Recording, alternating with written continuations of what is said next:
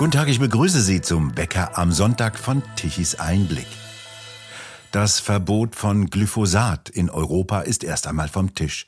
Für die nächsten zehn Jahre darf es nicht verboten werden, so die EU, auch nicht in Deutschland. Hier muss es weiter angewendet werden dürfen. Glyphosat ist das wichtigste Unkrautvernichtungsmittel, das den Landwirten zur Verfügung steht.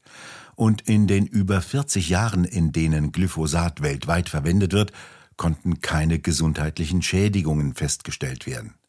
Froh darüber sind unter anderem Landwirte, die, wie sie sagen, mehr umwelt- und bodenschonende Verfahren anwenden wollen. Dazu gehört auch das sogenannte Direktsaatverfahren. Einer von diesen Landwirten ist Alexander Klümper, Landwirt in Mitteldeutschland, wo er 500 Hektar bewirtschaftet. Nach seinem Studium hat er den Hof seines Vaters übernommen und hat seit 2015 jeweils in einem Drittel seiner Flächen auf Direktsaat umgestellt. So konnte er erst einmal auf Teilflächen testen, was funktioniert und was nicht. Er propagiert das sogenannte Direktsaatsystem und ihm sind erst einmal viele Steine vom Herzen gefallen, dass er Glyphosat weiter verwenden kann. Herr Klümper, warum ist denn das Mittel Glyphosat so wichtig für Sie? Ja, das ist schon mal ein sehr, sehr großes Thema. Und zwar folgendes. Also erstmal, jedes Pflanzenschutzmittel ist ein Werkzeug für uns. Und wir haben zum Beispiel die Möglichkeiten in einem System der Direktsaat. Äh, Direktsaat bedeutet, wir bewegen den Boden gar nicht. Also das ist nicht nur fluglos, sondern das ist auch kein Grubber, keine Scheibenecke und so weiter.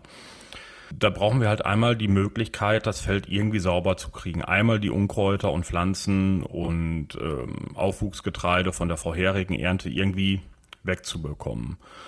Und das kann man natürlich einmal mechanisch machen, so wie es die Biolandwirte machen. Das heißt, da wird der Boden bei bearbeitet, werden die Unkräuter zerstört.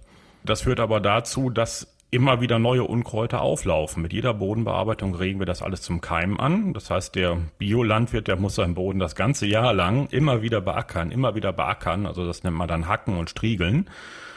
Ähm, dabei wird jedes Mal äh, eine Riesenmenge CO2 äh, freigesetzt, zu einem Zeitpunkt, wo die Pflanzen es nicht aufnehmen, weil der Aufnahmepunkt bei der äh, Pflanze ist unterhalb der Blätter, nicht oberhalb. Also das meiste ist eigentlich ein Kreislauf Boden und Pflanze. Und äh, in gleichem Maße werden auch ähm, alle anderen Nährstoffe in dem Moment mineralisiert, können ins Grundwasser auswaschen. Und ich zerstöre eigentlich die ähm, feinen ähm, Krümelchen im Boden und die ganze Bodenbiologie. Also gerade Pilze werden zerstört und Pilz im Boden ähm, das Pilznetzwerk macht äh, Nährstoffe verfügbar, teilweise komplexe Aminosäuren, die die Pflanzen direkt aufnehmen können, ähm, stellt Vitamine und andere Fette her, die sehr wichtig für ein langes Leben sind. Und es hat sich herausgestellt, äh, die Mineralstoffgehalte und äh, Vitamingehalte sind im Schnitt ähm, 50 Prozent höher in der Direktsaat. Und es gibt bestimmte Stoffe, wenn man das komplette System, was alles noch dahinter herkommt, mit der Integrierung von Tieren sind manche Stoffe sogar bis zehnmal höher. Also da wurden gerade letztes Jahr auch zwei äh, unabhängige Studien in den USA äh, zu veröffentlicht. Also das heißt, wenn wir den Boden nicht bewegen, haben wir einen gesunden Boden, haben dann darauf auch gesunde Pflanzen. Das heißt, äh, wir brauchen nach und nach immer weniger Fungizide und immer weniger äh, Insektizide weil die Pflanzen sich einfach selber wehren können. Und äh, da wir die Unkräuter nicht ständig wieder zum Keimen anregen, wird dieser Pool an Unkrautsamen im Boden über die Jahre hinweg abgebaut. Also die neuen Samen, die dazukommen, die liegen ja an der Oberfläche, werden von Käfern und Regenwürmern weggefressen oder die Sonne scheint drauf und ja, wenn die weit über 40 Grad Fieber haben, geht das Eiweiß kaputt bei den Samen und äh, dadurch brauchen wir Jahr für Jahr immer weniger Pflanzenschutzmittel und wir brauchen auch weniger Dünger, weil wir halt weniger in die Atmosphäre und ins Grundwasser verlieren. Und weil das ganze System irgendwann wieder besser funktioniert, haben wir höhere, trotz, also trotzdem höhere Mineralstoffgehalte im Essen.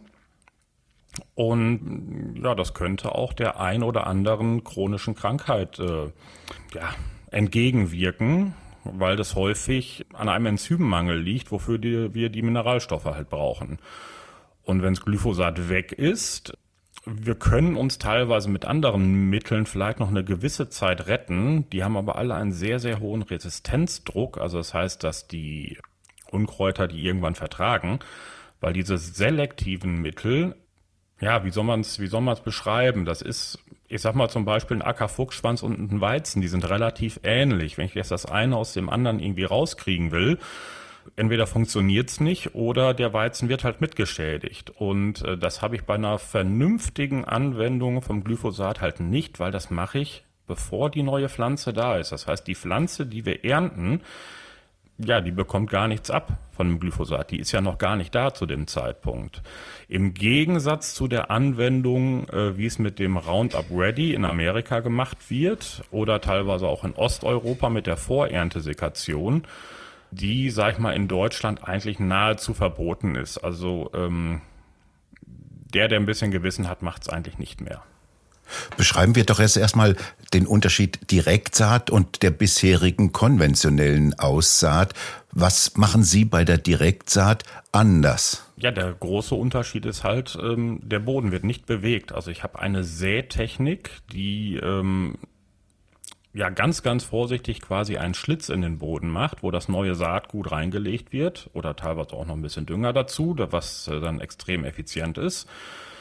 Häufig haben wir dann noch äh, Zwischenfrüchte, das heißt, wenn wir genug Zeit haben und genug Niederschlag, wird sofort nach der Ernte idealerweise am gleichen Tag eine Zwischenfrucht eingesät die auch wieder über Wurzelausscheidung wieder Kohlenstoff in den Boden bringt, äh, das Bodenleben weiter füttert und dadurch auch zu einer Lockerung des Bodens beiträgt. Und in diese Zwischenfrucht säen wir dann praktisch rein, töten diese dann mit dem Glyphosat ab und haben danach dann nur noch unsere Kultur da stehen. Es ist sauber und wir haben nichts zum Keim angeregt. Also wir brauchen dann ansonsten sehr, sehr wenig Pflanzenschutzmittel durch dieses System. Und ich sag mal zum Beispiel in Südamerika, in Paraguay, ähm, die sind äh, nahe an 100 Prozent an diesem System dran. Das liegt aber einfach daran, die haben auch vom, vom Klima her einen ganz anderen Druck. Also je extremer das Klima ist, desto resilienter ist dieses System. Also ähm, die Böden können äh, extrem Niederschläge viel, viel besser aufnehmen. Also die haben eine mindestens zehnfache Infiltrationsleistung. Also das heißt, ich sag mal 50 Millimeter Niederschlag, das nimmt der Boden locker in äh, drei Minuten auf bei uns in Versuchen. Ich kenne auch Landwirte, die machen schon sehr lange, die haben den Boden schon so weit, die nehmen 50 Millimeter, glaube ich, in unter einer halben Minute auf. Und so ein bearbeitetes Feld, das, das schafft es in einer halben Stunde nicht. Bei den bisher üblichen Aussaatmethoden gehen Sie ja erst mit dem Flug oder mit einer Egge über den Acker und zerstören dabei die Unkräuter, das Grün also, das Sie nicht haben wollen. Und dann erst nach dieser Bodenbearbeitung säen sie aus. Und das wollen sie jetzt nicht mehr haben. Man macht den Boden bereit für eine unzureichende Sätechnik. So kann man es auch ausdrücken. Ähm, natürlich, klar, man beseitigt auch die Unkräuter. Also es gibt unterschiedliche Methoden. Es gibt das Flügen, das ist der äh, intensivste Eingriff. Es gibt auch Mulchsaat, das ist ein Zwischenschritt. Auch in der Mulchsaat, da kann das Glyphosat schon helfen, dass wir den ein oder anderen Bearbeitungsgang damit einsparen. Also das heißt, dass ähm, das ganze System weniger intensiv ist und wir dadurch auch weniger Wasser- und äh, Winderosion haben. Das sind so die ersten Schritte, die man merkt und deutlich mehr Regenwürmer im Boden. Ist halt die Frage. Wir haben halt die Unkräuter da stehen und den ganzen Aufwuchs und fahren wir jetzt halt nochmal wieder mit dem Grober durch mit der Scheibenegge und nochmal oder nutzen wir halt das ähm, Glyphosat und dann eine äh, Sätechnik mit wenig Bodenbewegung, dass wir wieder wenig Unkräuter zum Keim anreizen und uns danach die selektiven äh, Herbizide wieder sparen. Häufig säen Sie ja nach der Ernte im Sommer eine Zwischenfrucht aus, die bis zur Aussaat der eigentlichen Wintersaat stehen soll und den Boden bedecken soll. Bei der Direktsaat machen Sie das nicht mehr. Ja, das kommt auf die Region an, wo man ist. Also ich sag mal, wenn man jetzt in Norddeutschland ist oder ganz im Süden, ist das natürlich schon mal ein Unterschied. Also bei uns ist es zum Beispiel so, beim Raps schaffen wir es mit der Zwischenfrucht nicht. Äh, der Raps steht nach dem Weizen. Da sind meist noch drei Wochen Zeit. Da kommt keine Zwischenfrucht mehr hin. Da lassen wir einfach mal das Unkraut ein bisschen wachsen und da sein, säen dann den Raps rein. Der Raps kriegt eine, eine Untersaat mit rein. Das sind dann Erbsen, Ackerbohnen, verschiedene Kleearten ähm, Buchweizen, alles was blüht und die Bienen freut, äh, das stirbt dann meistens irgendwann im Winter ab. Hat aber für eine gewisse Zeit dazu geführt, dass das Feld für die Insekten halt nicht nach Raps riecht und ähm, dann brauchen wir keine Insektizide. Und äh, die wenigen Insekten, die dann da sind, da gibt's dann auch genug Nützlinge, die essen uns die Schnecken weg. Das heißt, die Schnecken greifen meinen Raps auch nicht an. Also wir arbeiten da schon sehr stark mit der Natur zusammen. Nur wir brauchen halt gewisse Werkzeuge, damit das in diesem System funktioniert, weil sonst müssten wir wieder zurück zu den äh, Jägern und Sammlern und äh, es muss sich jeder die Samen irgendwie vom Feld suchen. Und das Glyphosat betrachten Sie als eines der wichtigsten Werkzeuge. Warum denn? Ja, weil das Problem ist, dass wir in Europa eigentlich alle Mittel, die ähm, noch ein bisschen als Alternative zählen würden oder funktionieren würden, die haben wir schon teilweise vor Jahrzehnten verboten. Also ich sag mal gerade Amerika, Australien und so weiter, da gibt's halt andere Pflanzenschutzmittel, ja, teilweise auch ein bisschen umstritten, teilweise auch krebserregend bin ich mir jetzt nicht so ganz sicher, ob es gut ist, dass sie hier verboten sind oder nicht. Da stecke ich im letzten Detail nicht zu tief drin, weil ja, es betrifft uns hier nicht. Die Alternative ist da quasi eh nicht da. Also Glyphosat ist quasi das letzte Mittel, was wir noch haben, was wirklich einmal diesen reinen Tisch macht und alles an schwierigen Unkräutern beseitigt, die vorher da waren. Warum brauchen Sie überhaupt Pflanzenschutzmittel, also Herbizide, Insektizide, Fungizide?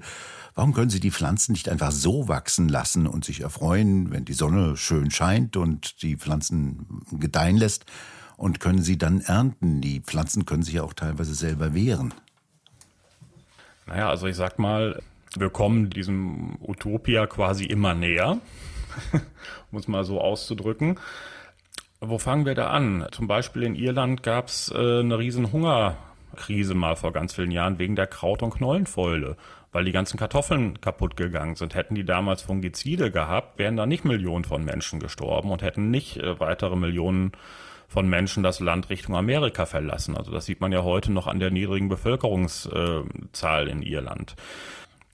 Wir müssen halt irgendwo eine Kultur haben, die erntbar ist. Wenn wir jetzt alles wild äh, in Mischung dahinstellen würden auf dem Feld, wäre der Schädlingsdruck an, an Insektiziden und an, an Pilzen der Druck wäre viel, viel geringer. Die werden aber nicht zur gleichen Zeit reif. Das heißt, da müsste, wie ich vorhin schon sagte, der Sammler quasi durchlaufen, sich Mühe geben, nicht zu viel dabei kaputt zu treten und dann per Hand am besten die einzelnen Sachen da raussuchen.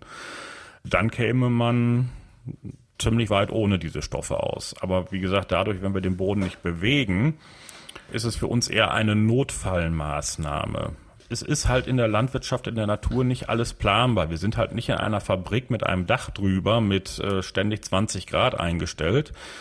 Ich weiß ja nicht, was für ein Wetter in drei Wochen ist. Da kann ich nicht mit planen. Das kann immer mal anders kommen. Also zum Beispiel komme ich jetzt bei mir im Getreide eigentlich immer ohne Insektizide aus.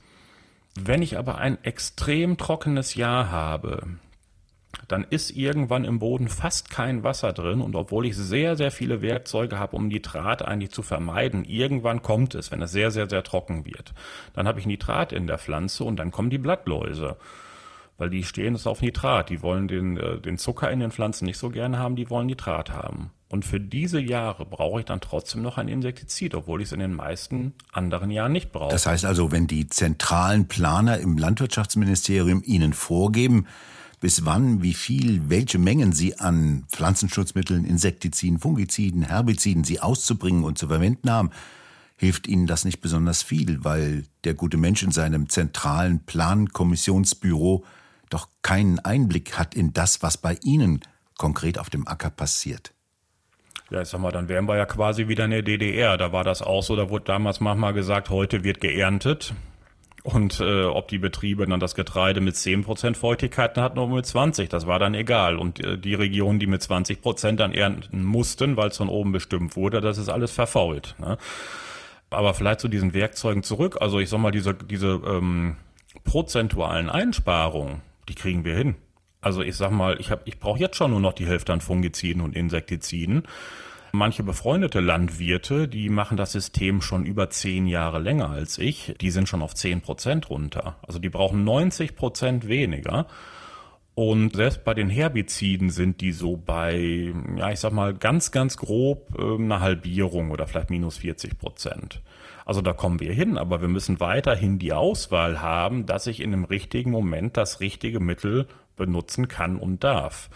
Und wir saßen gerade letzte Woche in der Nähe von Schwäbisch Hall noch zusammen mit den führendsten Landwirten von Europa. Also das ging wirklich von, von den Azuren mitten im Atlantik äh, über Spanien bis hoch nach, nach Norwegen, Finnland und Griechenland runter saßen wir da mit 50 Leuten zusammen und haben uns ausgetauscht und versucht, eine, eine Definition für dieses regenerative System zu finden.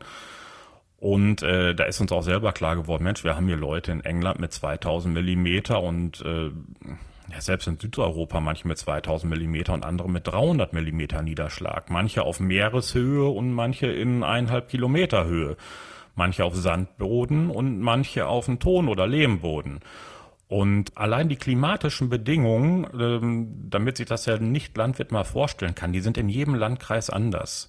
Also das System, was in meinem Landkreis funktioniert, das muss ich schon in einem anderen Landkreis wieder ein bisschen anders fahren. Ne? Etwas andere Fruchtfolge oder ähm, an einer bestimmten Stelle gehen bestimmte Zwischenfrüchte nicht. Und dann habe ich innerhalb dieses Landkreises nochmal sehr, sehr viele unterschiedliche Bodenarten und unterschiedliche Betriebsformen mit und ohne Milchvieh, mit und ohne Schweine, äh, Geflügel etc. pp.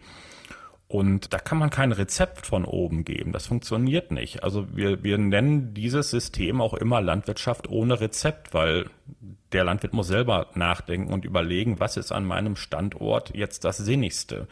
Das macht der Landwirt sowieso. Das ist nur in diesem System noch mal ein bisschen deutlicher. Sie fahren ja mit Ihrem Traktor über den Acker und selbst auf einem Acker haben Sie ja ganz unterschiedliche Verhältnisse, je nach Größen in verschiedenen Ecken.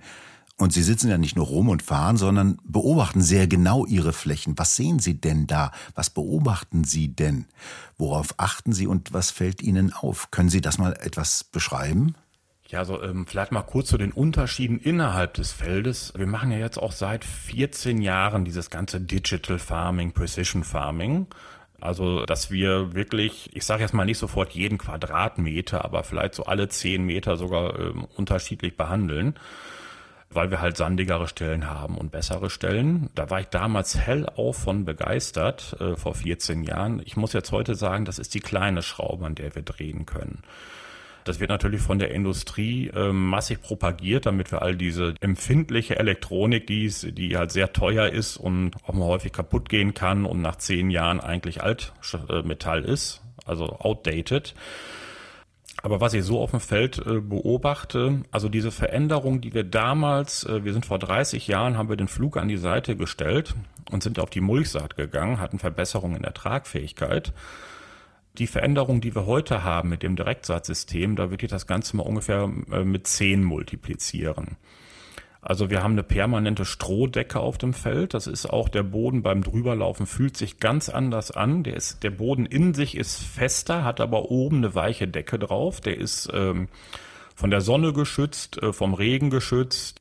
Äh, ja, diese Strohmasse liegt oben drauf und macht man die an die Seite, ist eigentlich alles voll mit Insekten. Also diese, dieses Thema Insektensterben. Also es gibt eine australische Studie in dem System, was wir fahren. Wir haben achtmal so viele Insekten wie alle anderen. Also wir haben auch mehr als die Bios und bei einem Bekannten von mir wurde es auch mal untersucht. Ich sag mal, bestes Beispiel ist die Feldlerche oder alle möglichen Brutvögel. Die werden natürlich in unserem System nicht gestört. Wir fahren ja nur einmal im Jahr mit dieser Direktsaatmaschine übers Feld. Es sei denn, wir machen noch mal eine Zwischenfrucht, dann fahren wir zweimal drüber. Und die schlitzt den Boden ja nur leicht auf. Und das restliche Jahr ist das alles ungestört. Wir haben mehr Rehe bei uns auf dem Feld, die scheinen sich da irgendwie wohler zu fühlen. Ähm, ob, ob die Pflanzen jetzt besser schmecken oder ob es einfach daran liegt, dass, dass der Boden in sich ähm, beim Drüberlaufen natürlicher ist, das weiß ich jetzt nicht. Es kommen so viele Tiere wieder zurück. Äh, wir haben viel mehr Bushade, Milane, Falken, äh, Schleiereulen. Also wirklich die, die ganze Diversität vom Bakterium und Pilz über die Insekten und Kleinstlebewesen im und auf dem Boden bis hin zu den großen Tieren, die, die der Jäger sieht, ähm, haben wir alle ein Vielfaches mehr. Also wir sind sehr, sehr nah an einem natürlichen System.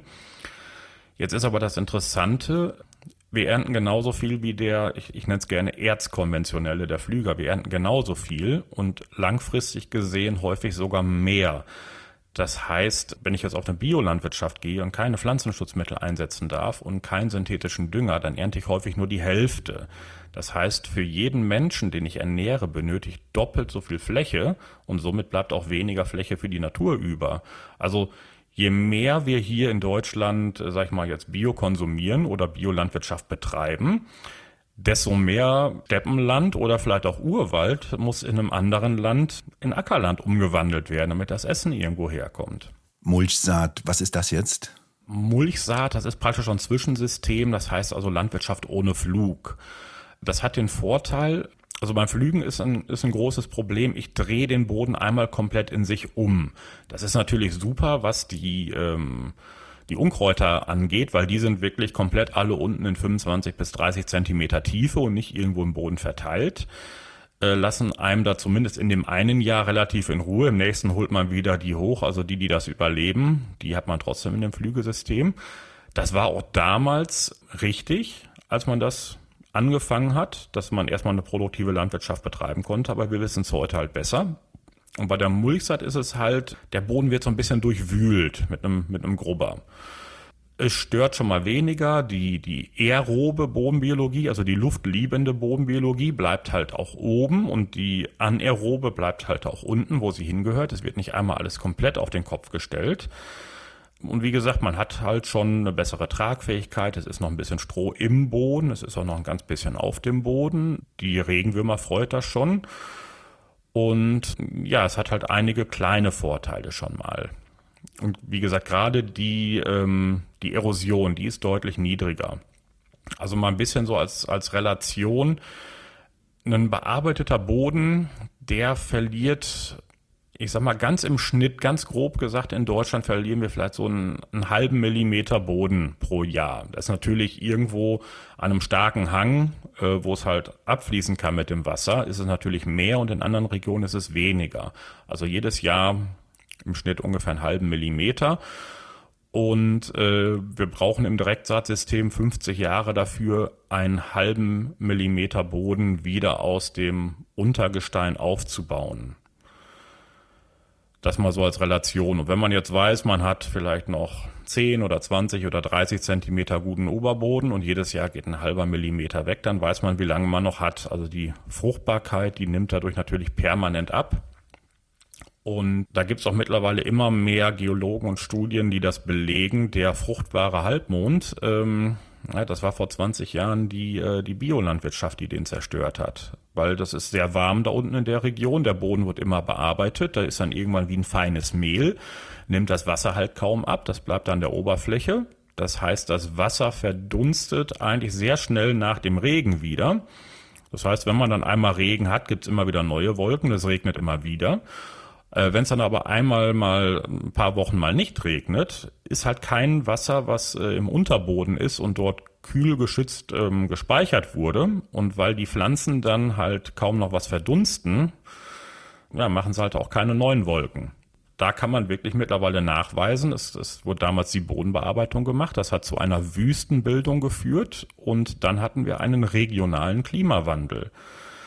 Und wenn wir das auf der ganzen Welt machen, haben wir einen globalen. Also äh, wir können wirklich einiges damit beeinflussen. Also es gibt die Aussage, wir können die Region, da wo wir das machen, um zwei Grad abkühlen, wenn wir das wollen. Ob, wie, wie viel das jetzt global ausmacht, weiß ich jetzt nicht genau im Detail, da müsste sich jemand ransetzen, aber ja, das spielt mit eine Rolle. Also dort in dem fruchtbaren Halbmond, also in dem Gebiet im Norden der arabischen Halbinsel an Euphrat und Tigris, das ja als Ursprungsgebiet von Ackerbau und Viehzucht und der Landwirtschaft gilt, dort wurde zu viel gepflügt und der Boden damit umgewühlt und dabei zerkleinerten sich die Bodenkrumen bis hin zum Sand.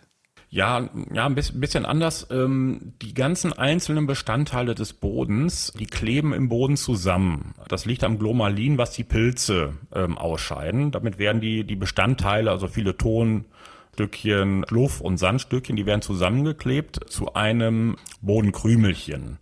Also die können auch wirklich so ein, so ein paar Millimeter groß sein und die sind ähm, außen äh, aerob, also mit Sauerstoff und innen drin anaerob. Und das ist an der Stelle auch gut so.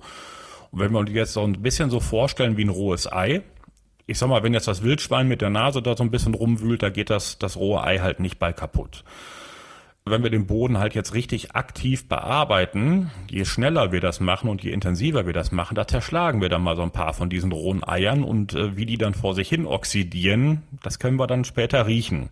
Das mal so als Analogie dazu. Das heißt also, der Flug, der ja eigentlich als die revolutionäre Erfindung der frühen Landwirtschaft galt, der erweist sich als kontraproduktiv. Damit sind ja die Bauern früher mit Ochsengespannen oder Pferdegespannen oder selbst mit Menschenkraft gezogenen Flugkonstruktionen über den Acker gezogen und haben die Erde gewendet. Das also ist jetzt kontraproduktiv und schädlich. Ja, also ich sag mal, bei damaligem Wissensstand war das genau richtig, weil wir haben natürlich durch diese, diese Verbrennung äh, des Humuses im Boden erstmal alle Nährstoffe verfügbar gemacht und konnten auf einmal sehr viel gesunde Nahrung produzieren, äh, bis wir heute bei acht Milliarden Menschen auf diesem Planeten sind. Das, das wäre ohne den Flug oder andere Grubber, wäre das äh, damals zu der Zeit nicht machbar gewesen.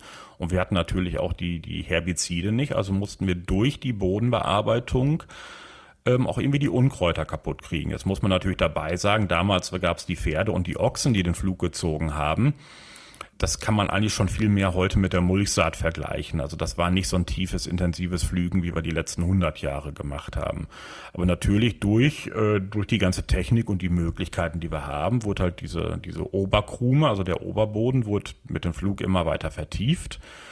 Und äh, jetzt sind wir an der Stelle, da können wir halt acht Milliarden Menschen ernähren. Aber haben halt gemerkt, Mensch, das war doch ein bisschen ein Irrweg. Und wir haben aber halt mittlerweile Methoden, dass wir das in der Direktsaat halt die gleichen Erträge hinkriegen. Wir müssen halt ein bisschen genauer gucken, wie sind die Nährstoffe im Boden balanciert. Äh, nicht, nicht, dass da irgendwie, weil wir die Mineralisierung halt für einen Moment ein bisschen stoppen. Das dauert halt ein paar Jahre, bis die Bodenbiologie wieder richtig sich darauf eingestellt hat, auf die neuen Bedingungen und wieder, ich sag mal, rund läuft. Da hilft das halt, dass die zum Beispiel Calcium-Magnesium-Verhältnis zueinander passen und dass man auch guckt, was ist denn an Mangan, Eisen, Zink, Kupfer, Molybdän, Kobalt und so weiter, was ist alles im Boden drin, wo kann ein Mangel äh, herkommen. Ich mache zum Beispiel mal das Beispiel vom vom Kobalt, das ist die Hälfte der Bodenbiologie, die ist Vitamin B12 abhängig. Haben wir jetzt kaum Kobalt im Boden, haben wir zu wenig B12 im Boden und damit auch zu wenig dieser Bodenbiologie. Und das Gleiche gilt auch übrigens fürs menschliche Verdauungssystem. Oder haben wir zu wenig Bohr im Boden? Bohr wäscht sehr, sehr schnell aus. Haben wir auch zu wenig Bohr in der Nahrung und das kann zu Arthrose führen. Und äh, ein Bekannter von mir macht sehr, sehr viele Bodenanalysen. Der hat in Deutschland noch nicht, nicht eine Analyse gesehen, wo nicht Bohr massiv im Mangel war. Weil halt durch die ganzen Jahrhunderte, Jahrtausende an Bodenbearbeitung ist das ausgewaschen, ist erstmal weg. Und da hilft es, wenn wir das jetzt einmal wieder auffüllen und danach möglichst in Ruhe lassen, dass es halt biologisch im Boden gebunden ist in komplexen Strukturen, wo es nicht wieder auswäscht. Jetzt beschreiben Sie doch bitte noch einmal die Technik, mit der Sie vorgehen. Sie säen also direkt unmittelbar, nachdem Sie zum Beispiel Ihr Getreide geerntet haben, sofort wieder eine neue Frucht ein. Genau, das heißt also zum Beispiel bei mir in, im Betrieb arbeite ich mit einer sogenannten Hybridtechnik, das heißt Scheibe und Zinken. Es gibt ähm, Scheibenmaschinen, die schneiden es einmal nur auf, klappen den Boden leicht zur Seite hoch. Das macht bei mir so ein ganz kleiner Flügel rechts und links daneben. Da kann ich dann Saatgut und wenn ich möchte daneben auch noch den Dünger ablegen. Und wenn ich in der Ernte ein Fenster habe, was länger als sechs Wochen ist, kommt da immer eine Zwischenfrucht hin weil äh, ich sag mal, die Leute, die eine Photovoltaikanlage auf dem Dach haben, die wissen ja genau, Juli, August, das sind sehr, sehr ähm, effektive Monate. Und äh, genau zu der Zeit ähm, liegt halt bei vielen das Land schwarz. Das heißt, da ist nichts, was wächst und nichts, was das Bodenleben über die Wurzelausscheidung füttert. Und ich sag mal, diese Technik, also die Maschine, die ich habe, ich glaube, das wurde vor über 30 Jahren entwickelt, die gibt's eigentlich schon sehr lange. In Südamerika, Nordamerika ähm, gibt schon lange Technik, auch wirklich erprobt, auch sehr lange haltbar. Man muss natürlich diese Technik, die wird auch stabiler gebaut, weil die, die muss mit einer anderen Kraft im Boden rein, weil der ja vorher nicht gelockert wird. Das hat aber auch den Vorteil, also ich sag mal, die Maschine, die ich habe, die habe ich gebaut, da war ich Anfang 30, die wird länger leben als ich. Ich brauche auch nur noch äh, halb so oft einen neuen Traktor wie all meine Nachbarn und ich brauche nie wieder einen neuen Flug, nie wieder eine neue Scheibenegge, nie wieder einen neuen Grubber, wo wir damals zu Mulchsaatzeiten äh, alle zehn Jahre so eine Maschine verschlissen hatten. Also das heißt, alle zehn Jahre neuen Traktor, neuen Grubber, neue Scheibenegge, neue Sämaschine. Und jetzt hält so ein Traktor 20, 30 Jahre, Und die Sätechnik, da werden sie nicht verrostet, theoretisch 100 Jahre. Also die Geräte verschlissen recht schnell, weil die mechanische Beanspruchung auf dem Acker so hoch ist. Genau. Ja, und sie waren auch leichter gebaut, muss man auch dabei sagen, weil man braucht halt viele Maschinen für viele unterschiedliche Zwecke. Jetzt brauche ich nur noch eine. Dann kann man einmal bei der Anschaffung, sag ich mal, 20, 30 Prozent mehr investieren und hat was dauerhaft äh, Haltbares. Das war ja auch eine weitere große Revolution, die Mechanisierung der Landwirtschaft, als nämlich der Dieselmotor erfunden wurde und dann auch relativ rasch auf Traktoren eingesetzt wurde. Und damit standen ja große Kräfte zur Verfügung, um den Boden zu bearbeiten. Und das ist heute eigentlich überflüssig geworden, wenn ich Sie jetzt recht verstehe. Naja, ich sag, ich sag mal, überflüssig ja nicht. Also ich habe ja immer noch den Traktor ähm, vor der Direktsaatmaschine. Ähm, das Interessante ist aber, Sprich mal mit den konventionellen Landwirten, dann wird sich viel über die Marke unterhalten. Welcher Trecker ist denn jetzt der beste? Bei den Direktsehern ist diese Diskussion völlig, völlig überflüssig. Die sagen sich, mein Gott, das Ding läuft doch eh nur noch ein paar hundert Stunden im Jahr und nicht mehr tausend Stunden. Ist doch völlig egal, welche Maschine davor hängt. Für den kurzen Moment, aber wir sind natürlich trotzdem froh, dass wir sie haben, weil ohne wäre es halt schwierig. Ich meine, gut, ganz kleine Betriebe, die, es, es gibt in Afrika auch Direktsaattechnik für hinterm Ochsen und hinterm Pferd. Das gibt's auch.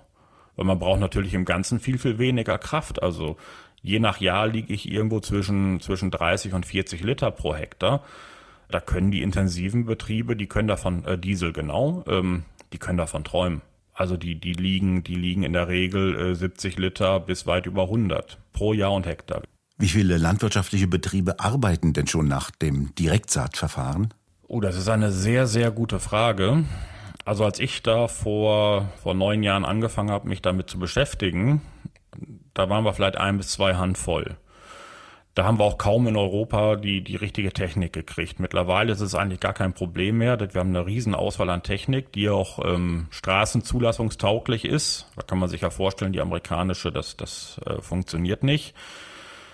Ich habe keine Übersicht. Also ich würde sagen, irgendwas um 100. Das heißt aber auch, dass es können nur 70 sein, es können aber auch 400 sein. Also da habe ich in Deutschland jetzt gar keine Übersicht.